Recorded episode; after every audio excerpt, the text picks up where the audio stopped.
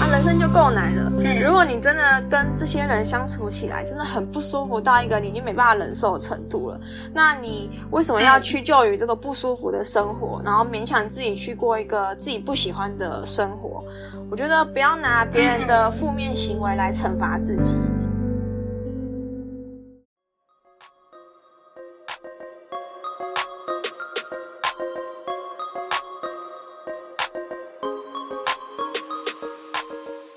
我是迪娜，欢迎来到理想自己研究室。在这里呢，我会和你聊聊如何探索自己的潜能，并从设计人生以及生活优化的角度，帮助你实践理想生活。准备好过上你的理想生活了吗？和我一起听下去吧。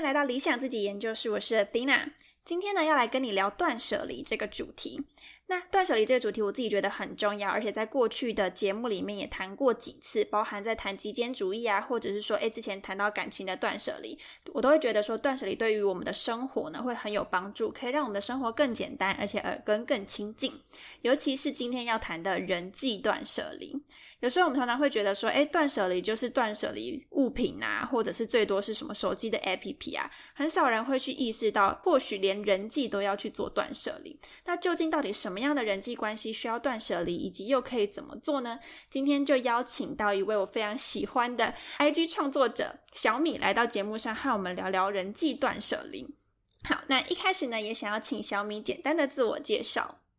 嗨，大家好，我是 Minimalism Life 的小米。那我的 IG 账号主要是分享极简生活、个人成长相关。那对于极简生活或是个人成长领域有兴趣的，那欢迎来我的账号跟我聊聊，跟我交流。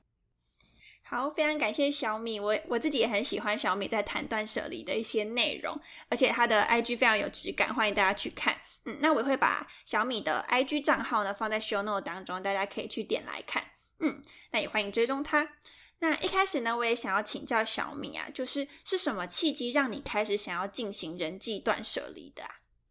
嗯，就是我其实原本身边就有一些，我觉得我自己觉得啦，相处的不是那么愉快的朋友。那我自己其实以前的个性真的是还蛮长，就是委曲求全，然后或者是花很多时间、花很多脑筋在想说啊，我要怎么样让这个朋友喜欢我，或是我要怎么样可以去融入这样的朋友圈。但是我在看了一些就是极简的，就是一些资讯啊、资料，然后还有就是也是就是呃人生这样慢慢成长过来，而且自己思考了以后，就会觉得说啊，其实有些东西就真的不需要强求，就朋友。友当然就是有分相处得来，也有分相处不来的。那我就觉得，如果对方喜欢我，就喜欢我吧；或是呃，我们相处得来，那就当然最好。那相处不来的话，那也没关系，我们就好好做自己。如果强求的话，这种友谊也不会长久。嗯。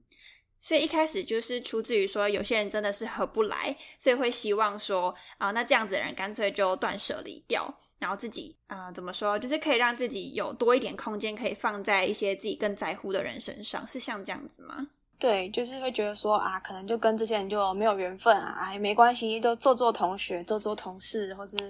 呃，人生就当个点头之交，这样其实就好了。啊，对，我觉得这是很多人都会很有感触的，就是我们身旁，就是长大以来呀，身旁有很多各式各样的人，但不见得每一个人都跟我们合得来，但又觉得说啊，我是不是要跟很多人都当好朋友？我之前也是这样，就是朋友什么都要这样子，然后还会觉得说啊，我还不能得罪任何一个人。对，那后来也是跟小米一样，就觉得说，哎，其实。啊，心力一方面是心力不足，第二方面其实有些人真的不太需要去放太多心力在他身上。对，那那时候小米的贴文里面啊，有讲到就是有些人际关系是有毒的，然后我就觉得这个嗯，形容非常的有感觉。对，就是有些人际关系并不是都是对我们来说好的。那时候在你的文章里面有提到，该断舍离的人际关系有以下几种，就待会会跟听众做分享。在分享的过程中呢，大家也可以去想想看，哎，这这几个类别里面哪一些呢有出现在你的身旁？那你有没有想要去做人际断舍离？你最不能够接受的类别是哪三种人呢？就大家也可以去想想看。好，那我待会就是会一一介绍一下那个小米提到的该断舍离的人际关系有哪些。那待会也想要请小米可以跟我们简单的啊讲解说，诶，为什么这些人应该要断舍离吗？好，那嗯，我就先简单讲一下那时候小米提到的，包含第一个是没有同理心，第二个呢是会言语攻击，第三个是充满负能量，第四个是掌控欲强，第五个是嫉妒跟八卦别人。第六个呢是常用自己的价值观衡量别人，然后再来第七个是常责怪他人、爱抱怨，那最后一个呢是跟他相处的时候完全没办法做自己。好。我想说，大家可能听完都会觉得，呃，这些都很讨厌，人都想要断舍离掉。好，那就想要请听众思考，说前三名最不能够接受的是哪三个？那音乐后回来呢，我们就一起跟小米聊聊，诶，到底为什么这些人是应该要断舍离，以及他在我们生活中是长什么样子的呢？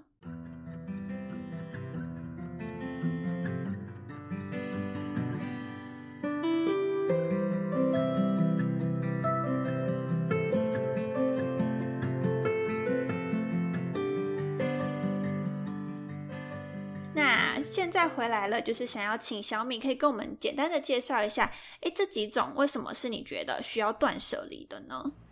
那首先第一个呢是没有同理心的部分，像我觉得啊，跟比较没有同理心的人相处的时候啊，可能你身为他身边的朋友，当你遇到一些生活中比较重大的挫折，或是你需要支持的时候，他可能对你的情况有时候是视而不见的。其实有时候我觉得我们也不是需要他帮忙，那我们只是希望他可以给予你一些精神上的支持，或者至少是同理你的情绪。但是我有时候觉得这样的朋友，有时候他比较没有办法换位思考，甚至可能会觉得你只是啊太神经质了啊太敏感了，然后否定你一直很低潮的情绪。那如果是我的话，可能会让我觉得有一点点那种雪上加霜的感觉。嗯，就是其实有时候我们遇到挫折，然后想要去分享我们的事情还有情绪的时候，我们希望的是被聆听、被理解跟被接住的感觉。那有时候或许我们不见得真的，比如说想要听道理啊，或者说像刚刚小米提到的被轻描淡写这样子，其实心里都会多少有些不舒服。那当然，其实，在讲同理心这件事情上面，它是一个很主观的感受。所以呢，其实，在看两个人彼此之间的关系的时候，还是要回到你们两个相处怎么样，觉得最舒服，然后依照每个人的啊主观感受，然后去讨论说，哎，怎么样我去跟你互动，你会比较舒服自在。那其实才是最重要的。嗯，但是我觉得今天小米提的这个提醒呢，对我们来讲是非常棒的。然后再来像就是呃言语攻击的部分，就是我有个学姐，她的同学就是。他们是很好的朋友，可是他的同学常会攻攻击他外表方面的缺点，例如说，他会直接说：“他说你小腿真的很粗诶，什么你怎么那么胖啊？”什么？你怎么过几个月又变胖了？他，我觉得如果是朋友的话，他明明知道你可能很在意这些缺点，然后他知道你的缺点，却又拿这些来摧毁你的自信心。那我觉得其实很明显的相处久了，我觉得我可以感受得到那个学姐她对于她的外表真的非常没有自信心。她明明就是一个非常漂亮的人，可是她常会很在意的她的外表，即便我们其他旁边的人怎么样的称赞她，她也没有办法。就是好好的建立他的自信心，对，这我觉得也是会，就是蛮让人觉得蛮不舒服的。而且我自己就是觉得说自己在我现在的生活，就这种人已经是第一个优先被我断舍离的人，就是会觉得说啊，为什么我要承受你的一些攻击？就我已经可能对自己够没自信了，然后还要承受你的攻击。对，我也这样觉得。那再来是充满负能量，就我觉得有些人就是事情都想得很负面、很厌世。然后他也不太能够接受批评，或是说他就是负能量到他如果稍微遇到一点挫折，他就很容易放很大。那他就会不断的把这些负能量，就是他毕竟要有个出口，他可能就会把这些负能量转嫁到他身边的朋友身上。那其实我觉得，身为他身边的朋友，其实久了，其实你的心情啊、运气啊、你的正能量，其实多少都会受到影响。对，这也会，就是当其实周围都是负能量的人的时候，我觉得心情都会多少受到影响，而且你自己的价值观也都会被那些人带着走。真的是相处久了会觉得，啊，我怎么每天都在听抱怨，我每天都在听很负向的想法。对，这真的，我之前也是有朋友，就是也是我只要遇到他，然后他都是很多的抱怨或者是乌烟瘴气的一个能量这样，然后。就是他，即便不跟我讲话也好，我光在他旁边，我有时候就会有一种很想要叹气，然后就觉得啊，身体好多负担那种感觉。他莫名他的那种能量会莫名的影响到我。对，再来下一个，我想也蛮好奇的是，像什么样子是掌控欲强？就其实像我就身边就有认识人，他还蛮喜欢掌控别人，就是他。做很多，就是你跟他合作的时候，就是你会什么事情都要照着他的规则走，啊，你不照做，他就会生气。哦，跟他生活起来很有压力，做什么事情都要战战兢兢，你很怕，就是你不照着他的方法做，你有自己的想法，你想要跟他讨论，他可能也不一定能够接受。我觉得跟这种人生活也蛮累的啊。之前我有遇过这样子的朋友。然后就是他会有自己的想法，我觉得这很没问题。但是当我没有照着他想法做的时候，他就会摆臭脸，我自己也会觉得很不舒服，然后就会觉得跟他合作是一件很辛苦的事情。那再来是嫉妒跟八卦别人。我的国中同学，就是国中大家蛮多人都在补习的嘛，然后他他自己补习，其实他自己有补习，可是像他有时候在别人获得，就是说考的比较好啊，或者是说哦他在哪一个才艺方面得名啊，他就会说，哼。这有什么了不起？他还不是因为有靠补习，还不是有靠爸妈，然后或者是他会喜欢在别人背后就是说别人的秘密或是非，说我哥偷跟你说他都是怎样怎样怎样，但是当事者其实不一定想要让别人知道或是被议论。那我觉得，如果我们身边有这样的朋友，其实我们自己一定也不希望自己的好朋友在跟别人议论你啊，或是散播你告诉他的秘密，而且你也不知道这样的朋友他哪一天会不会出卖你。哦，哎，这真的我有想过，就是之前我有遇到会八卦别人的人，然后有一天我就想说，就一开始我想说，哦，他跟我分享八卦，好像他信任我之类的，但后来我就觉得不对，就是当他今天会八卦别人的时候，其实有一天也会八卦我，对，然后我就意识到这件事情之后，就想说，啊，我要跟这种人保持一点距离，对我觉得蛮可怕的。然后像你说的嫉妒也是，就是我觉得心理的嫉妒，如果是我蛮想问小明，就是心理嫉妒，但是如果啊，没有酸言酸语，这样你是 OK 的吗？我觉得每一个人多少都一定会羡慕别人，那羡慕可能到一个程度，他会变有一点点嫉妒。我觉得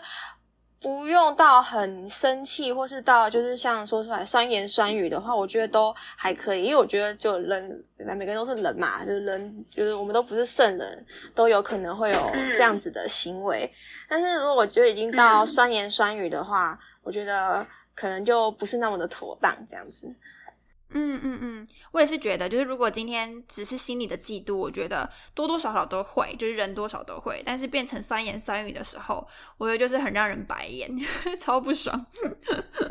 那再来下一个，我觉得蛮有趣的，是用自己的价值观衡量别人，这是像什么样子啊？哦，我觉得这我也蛮有感的，就是我以前是，我以前就是人生有个目标，想要当公务员。但我后来没有没有认真念书，所以我就没有去考了。好，这不是重点，但重点是，就是我有个朋友觉得，他觉得说。就是那时候我跟他分享我想要做公务员，他就说：“哦，做公务员哦，就是不想挑战呐，就是想很很安逸的过生活。”然后他用“很废”两个字来形容公务员，我超不爽的。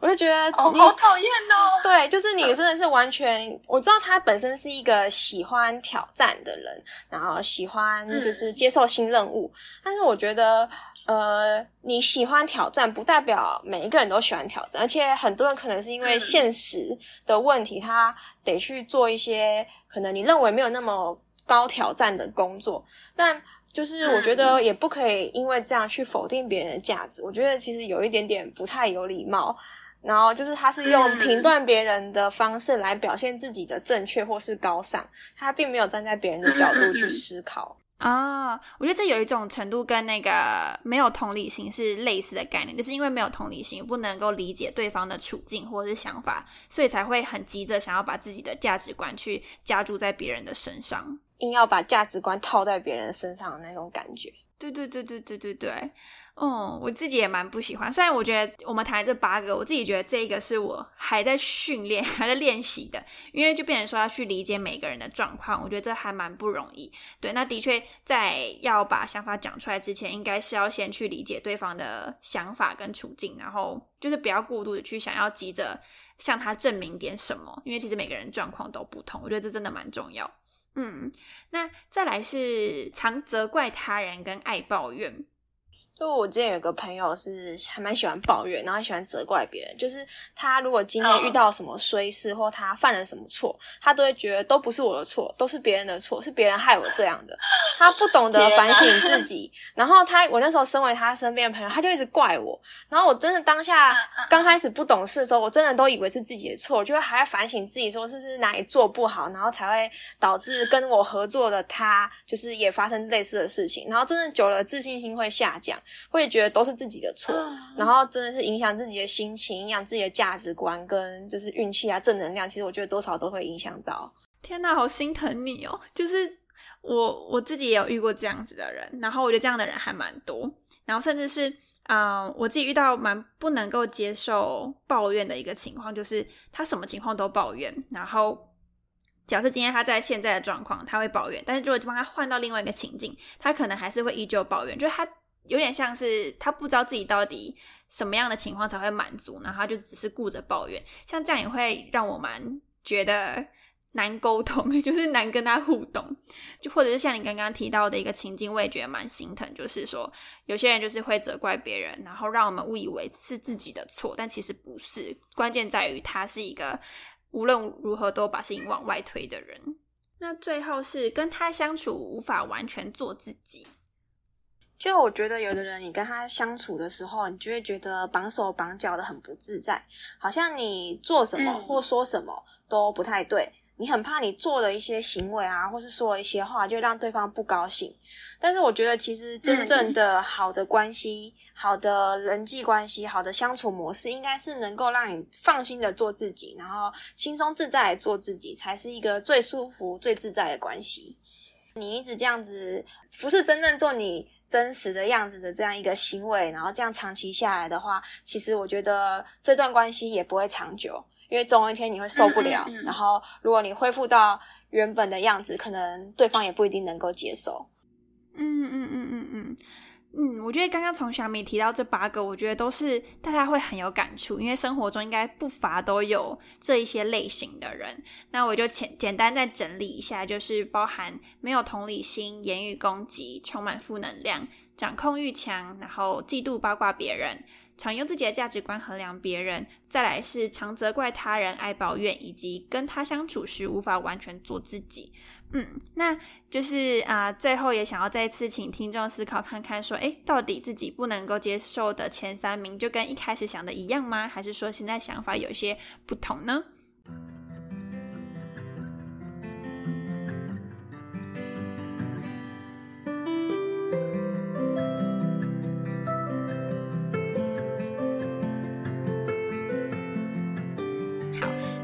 听众都想完自己不能接受的前三名之后，接下来也想问小米，就如果是你，就是最不能够接受的前三名会是哪三个，以及为什么呢？嗯，我最不能接受前三名应该是责怪别人，然后言语攻击，跟用自己的价值观去衡量别人。比较不喜欢，因为因为像责怪别人，就是啊，就不是我的错啊，你怪我干嘛？我就觉得有点无辜，有点被误会那种感觉。然后，言语攻击的话，是因为有的言语攻击是直接当着可能很多人的面去做言语攻击。其实我会觉得，就是有时候会让人就是蛮难堪的，或者是让人觉得没有什么台阶下。而且有的言语攻击是外表的，那有时候外表真的不是我们能够改变的。那我觉得更应该的是要看，如果你跟一个朋友相处，更应该的是看到内在的部分。嗯嗯。然后最后一个是用自己的价值观衡量别人，就是我觉得就是像你刚刚提到的同理心的部分，就是要我觉得人跟人相处真的都要站在别人的角度想，那也不要用自己的价值观硬要套在别人身上。我觉得其实硬要让别人去符合自己的价值观，其实对方应该也活得蛮不开心的。对，的确，我觉得这三个这三个都是蛮让人难以接受的。然后自己想了前三名啊，其中两个跟你一模一样，然后唯一不一样的是啊，你是说用自己的价值观衡量别人，然后我这个我是没有选，然后我是选充满负能量，然后所以我总共三个是言语攻击、充满负能量、跟爱责怪他人、跟爱抱怨这三个，对。然后我自己也是有点像小米说的，就是呃，一方面这些有点像是。当他在言语攻击或者责怪别人的时候，他很像就是拿出一把剑，就跟你互动的时候就自动拿出一把剑，然后要去攻击你的那种感觉，然后让你就是也防不胜防，加上就是很容易让自己受伤。所以我最不喜欢的也是就是这三个，然后其中两个也跟你重叠。觉得真的你你的挑出来前三名跟我蛮像的，而且我觉得像你说的责怪别人啊，就是拿一把，就是有像拿一把剑在。攻击你，我觉得这个形容的真的是把那个言语攻击的这个画面很具象化，我觉得真的说的很好，就我还蛮认同的。嗯嗯嗯，就是你好像自动就要拿出一个盾牌，再跟他 PK，或者再拿出另外一把剑，才能够跟他就是抗衡的那种感觉。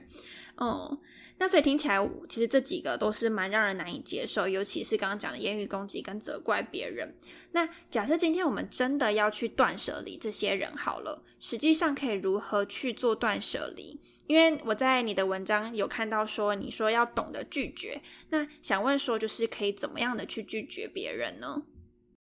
嗯，像我自己通常最常用的方法就是很慢很慢回讯息。如果这个人就是可能来问我问题，然后就是很久很久很久才回他讯息，那就是多次了以后，其实他就大概知道说，其实你不太想回应他，然后不太想跟他有交集。其实我觉得大部分的聪明人啊，就都通常都不会让自己难堪，所以通常知道你不太愿意理他的话，那他自己也不会一直来烦你。我觉得这个其实就可以挡掉百分之八九十了。哦。这个还是这是一个蛮不错的方法，我觉得，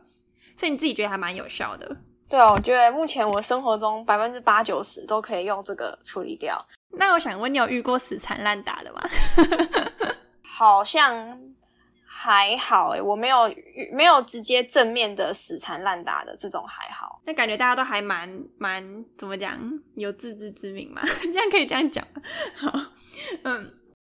接下来我想要有一个小情境。就是待会会有一个情境题，那接下来 Athena 会扮演小米的朋友，我们要来实际试试看这样子的拒绝情境，看会发生什么事情。那之前我们是没有任何瑞过的，所以我也不知道待会会发生什么样的事情。好。就是呢，有一个认识小米五年的朋友，那身旁的人都知道你们很熟。那以前的时候，你们常常一起聊天，偶尔他也会爱抱怨，但你都觉得没有什么关系。那后来呢，慢慢发现他不只会抱怨，而且还会想要跟你比较，甚至会讽刺你，嘲笑你表现不好等等。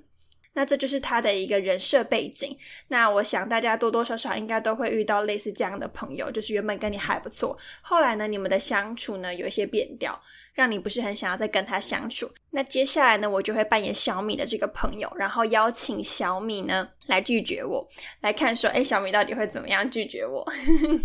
小米，下个礼拜我想要去玩密室逃脱，你和我一起去好不好？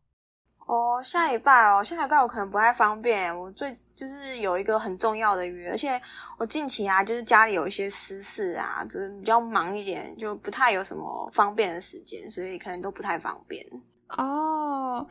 因为就两个小时而已，不会太久。就我连两个小时都没有。哦，那还是你什么时候会比较有空？我等你有空的时候再约。哦，那可能要等一段时间诶。我之后有空的话，我再就是传个讯息给你，好不好？或者是你可以去找那个谁谁谁啊，我看他也蛮喜欢玩密室逃脱，我觉得你们可以一起去啊。你不是跟他也还不错吗？好像可以，好吧，那我就就问问看他好了。然后你有空再跟我说。哦，好，有空的话我会再跟你说。好的，我觉得可以耶。我事前写答案的时候，就是我自己写我会怎么做的时候，我的做法跟你一样。哎，就是我是说，这也是我有空的时候我再告诉你。就是他通常时间久了，他们都会忘记，所以这件事情就会不了了之。我觉得这招还不错。不过我现在想说，我们讲出来之后，会不会有些人就会觉得我们在断舍离他们？不好意思。对，你会担心吗？其实我还好哎，我觉得啊，因为我接下来刚好也想问说，我之前也是开始要人际断舍离的时候，心里会有一点愧疚。就会觉得说怕被觉得很挑，就即便可能对方没意识到，但是我心里因为我在做人际断舍离这件事情，然后所以我心里就会觉得有点尴尬跟愧疚。那好奇，假设也有人想要开始做人际断舍离，有这样子的担心，好奇小米建议这种想法可以去如何的调试呢？嗯，好，说实在，我其实只有刚开始会觉得愧疚，然后后来到后来，我其实我就有点看开了，因为我觉得其实从刚刚我们的讨论，其实都可以了解到，就是我们会断舍离的这些朋友，真的都是有一些相对比较负向，或者是相处起来比较不愉快的一些特质，才会导致你会想要断舍离。其实一般人是不会随便跟一个就是相处起来很愉快的人断舍离。那我觉得其实真的也不用担心说，就是会被人家说哦你很挑这样子，因为我觉得人啊本来就有相处的来，然后有相处不来的，那只是刚好这些特质的人你没有办法忍受，你相处不来而已。而且我觉得其实转念一想，人生是自己的，啊你就只有这么一个人生。啊，人生就够难了。如果你真的跟这些人相处起来，真的很不舒服到一个你已经没办法忍受的程度了，那你为什么要屈就于这个不舒服的生活，然后勉强自己去过一个自己不喜欢的生活？我觉得不要拿别人的负面行为来惩罚自己。那如果是我的话，我就会想要在我们能够掌握的部分去尽可能做到最好，就是做最好、做最喜欢的选择。哦天哪，你刚刚那句话说的好好哦，就是不要拿就是这些负向的东西来惩罚自己，哇。对啊，我觉得就是一直在接受别人的负向行为，然后本来把你一个很正向的人，然后是一个很开心的人，然后搞得自己很不开心。那我觉得你要这样一直不开心的过生活下去吗？就是你开心也是过生活，不开心也是过生活。像朋友这种是可以被你做选择的，可以被你是在你可以掌控的范围内的话，那为什么我们要选择不开心的过生活呢？哦，我觉得非常认同，而且让我想到之前我也是想要做人际断舍离这件事情的时候，我有去询问过别人的想法，然后他就跟我说，就是当我们我自己觉得愧疚，然后我就任凭他继续这样攻击我的时候，其实这段关系对方也有责任，不仅仅是我而已。我会觉得说，好像。我断，我主动去做断舍离这个动作，好像是我切断了这段关系。但老实讲，在你切断这段关系之前呢，对方就已经伤害你，已经去破坏你这段关系好长一段时间了。所以对方其实也有一个责任要去负起维系关系的一个角色。所以这也是为什么不用太过于愧疚，就是因为说，其实两个人都需要为这段关系负责任，而你是受伤的这一方，那这个时候你想要去做断舍离，其实是一个保护自己的动作。而且我觉得，如果这个人真的是你的朋友，他就不会一直让你受伤。那如果他根本不在乎你的受受过的那些伤害的话，那我觉得这种人也不需要花太多时间在他的身上。对，真的就是就是朋友这么多，为什么一定要跟这种人当朋友？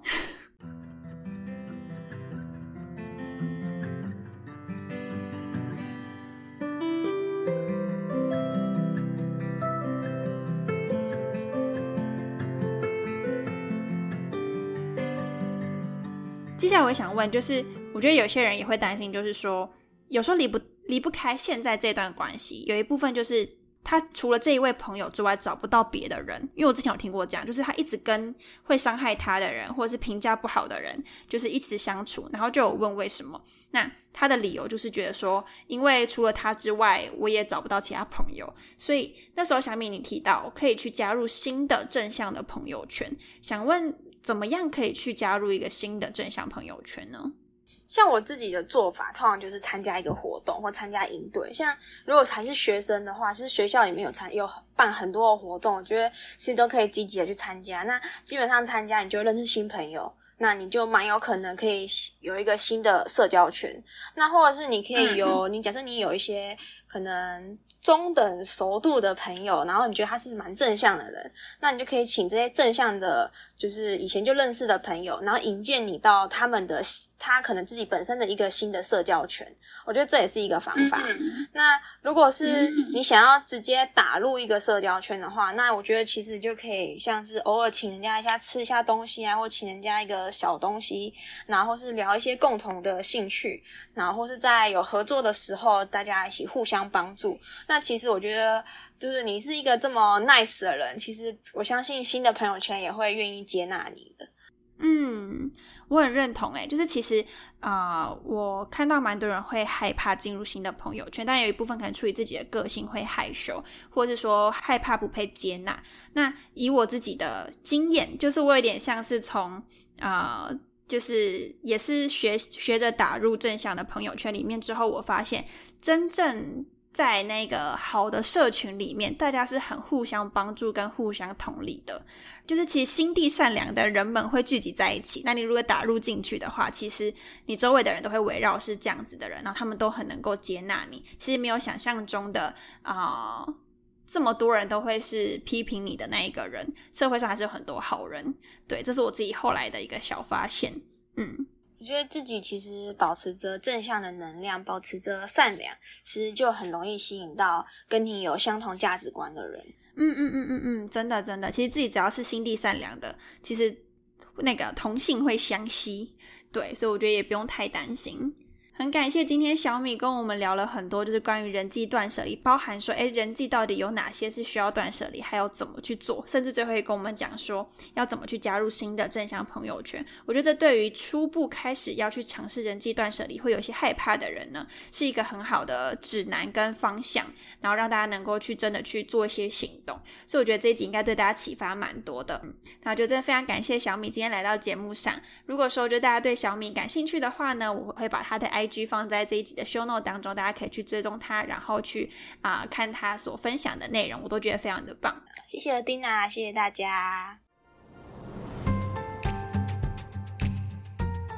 以上就是今天的内容。如果你想要和我分享你听完这集的想法，欢迎在 IG 上搜寻 Athena 点二零四 A T H E N A 点二零四，欢迎私讯小盒子或是截图这一集并 tag 我。除此之外，如果今天的内容对你有帮助，也别忘了订阅这个节目，并且帮我在 Apple Podcast 打上五颗星。可以的话呢，也能留下评论，或是请 Athena 喝一杯咖啡，我会非常感谢你哦。